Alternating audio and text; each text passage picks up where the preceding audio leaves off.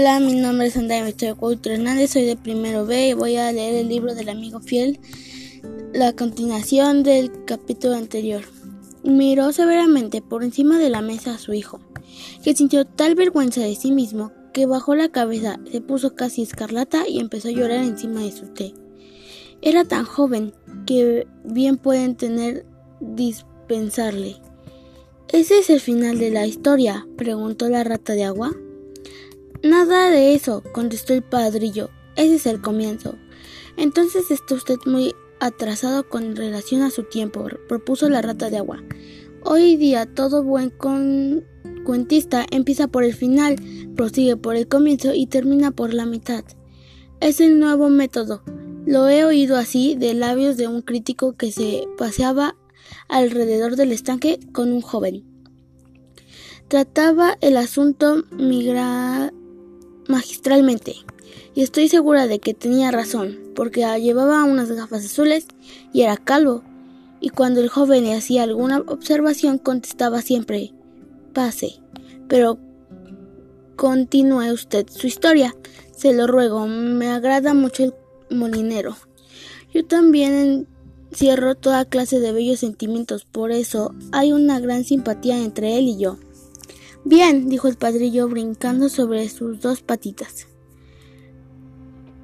No pasó el invierno en cuanto las bellotas empezaron a abrir sus estrellas amarillas pálidas. El molinero dijo a su mujer que iba a salir a visitar al pequeño Hans. Ah, qué buen corazón tienes, le gritó su mujer. Piensa siempre en los demás. No te olvides de que llevar el cesto grande para traer las flores. Entonces el molinero ató unas con otras las aspas del molino con una fuerte cadena de hierro y bajó la colina con la cesta en, al brazo. Buenos días, pequeño Hans, le dijo el molinero. Buenos días, contestó Hans, apoyando de su asadón y sonriendo con toda su boca. ¿Cómo has pasado el invierno? preguntó el molinero. Bien, bien, repuso Hans. Muchas gracias por tu interés. He pasado mis malos ratos, pero ahora he vuelto a la primavera y me siento casi feliz. Además, mis flores se van viendo bien. Hemos hablado de ti en mucha frecuencia este invierno, Hans. Prosiguió el molinero preguntándose qué sería de ti. Qué amable eres, dijo Hans. Temí que hubieras olvidado. Hans, me sorprende oírte hablar de ese modo, dijo el molinero. La amistad no olvida nunca, eso es lo que tiene eh, que de admirarle, aunque me temo que no comprendas la poesía de la amistad y entre paréntesis que hayas... ¡Qué bellas están tus bellotas! Sí, verdaderamente están muy bellas, dijo Hans, y para mí una gran suerte de tener tantas. Voy a llevarlas al mercado, donde las venderé a la hija burgondense y con este dinero compraré otra vez mi carretilla. ¿Qué comprarás otra vez tu carretilla? ¿Quiere decir entonces que la has vendido? Es un acto bien nacido. Con toda seguridad, por el hecho de es, replicó Hans, que me vi obligado a ello. Como sabes, el invierno es una estación mala para mí y no tenía ningún dinero para comprar pan, así que vendí primero los botones de plata de mi traje de los domingos, luego vendí mi cadena de plata y después mi flauta. Por último vendí mi carretilla, pero ahora voy a rescatarlo todo. Hans, dijo el molinero, te daré mi carretilla. No está en buen estado, uno de los lados se ha roto y está algo torcidos los radios de las ruedas, pero a pesar de eso te la daré. Sé que es muy generoso de mi parte y a mucha gente le parecería una locura que me desprenda de ella, pero yo no soy como el resto del mundo. Creo que la generosidad es la esencia de la amistad. Y además, me he comprado la carretilla nueva. Sí, Puedes estar tranquilo, tendré mi carretilla. Gracias, eres muy generoso, dijo el pequeño Hans, y a su afable cara redonda resplandeció de placer. Pude arreglarla fácilmente porque tengo una tabla en mi casa. ¿Una tabla? exclamó el molinero. Muy bien, pero es precisamente lo que necesito para la techumbre de mi ganado.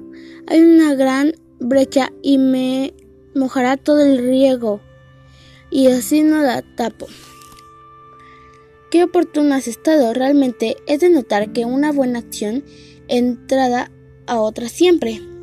Te he dado mi carretilla y ahora tú me darás tu madera.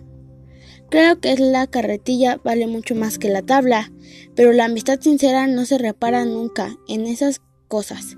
Dame enseguida la tabla y hoy mismo me pondré a la obra para arreglar mi granero. Te lo creo, replicó el pequeño Hans. Fue corriendo a su vivienda y sacó la tabla. No es una tabla muy grande, dijo el molinero, examinándola, y me temo que una vez hecho el arreglo de la lechumbre del ganado no quedará madera suficiente para el arreglo de la carretilla. Pero claro, es que no tengo la culpa de eso, y ahora, en vista de que he dado mi carretilla, estoy seguro de que accederás a darme un cambio, unas flores. Aquí tienes el cesto, procura llenarlo por sí completo.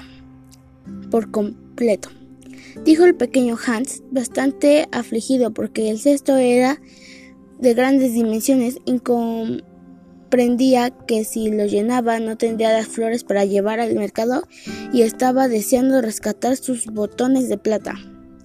A fe mía, respondió el molinero, una vez te doy mi carretilla no creí que fueses mucho pedirte unas cuantas flores. Podré estar equivocado, pero yo no fingiré que la amistad, la verdadera amistad, estaba extensa de toda clase de egoísmo.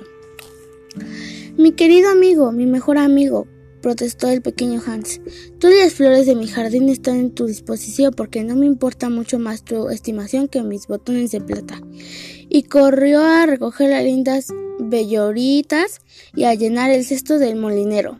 Adiós, pequeño Hans, dijo el molinero subiendo de nuevo a la colina de su tabla al hombro y un gran cesto al brazo. Adiós, dijo el pequeño Hans, y se puso a cavar alegremente. Estaba tan contento de tener una carretilla.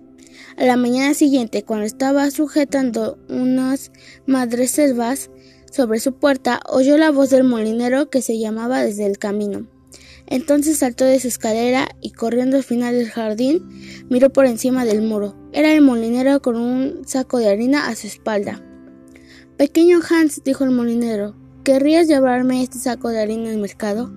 Oh, lo siento mucho, dijo Hans, pero verdaderamente me encuentro hoy ocupadísimo. Tengo que sujetar todas mis enredaderas que regar y regar todas mis flores. ¿Qué que secar y todo el césped.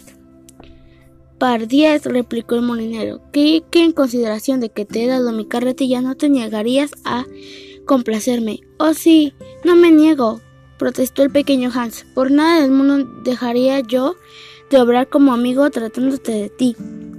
Y fue a recoger su gorra y partió por el gran saco sobre el hombro. Era un día caluroso y la carreta estaba terriblemente polvienta antes de que Hans llegara al mojón que marcaba la sexta milla, hallábase tan fatigado que tuvo que sentarse a descansar. Sin embargo, no tardó mucho en continuar animándose a su camino. Llegando por fin al mercado, después de esperar un rato, vendió el saco de la harina a un buen precio y regresó a casa de un tirón, porque tenía encontrarse algún asaltador en el camino? ¿Qué día más duro? dijo el Hans al meterse a la cama. Pero me alegra mucho no haberme negado, porque el molinero es mi mejor amigo y además va a darme su carretilla. A la mañana siguiente, muy temprano, el molinero llegó a por el dinero de su saco de harina. Pero el pequeño Hans estaba tan rendido que no se había levantado aún de la cama. Estos fueron ocho páginas del libro de El amigo fiel. Gracias.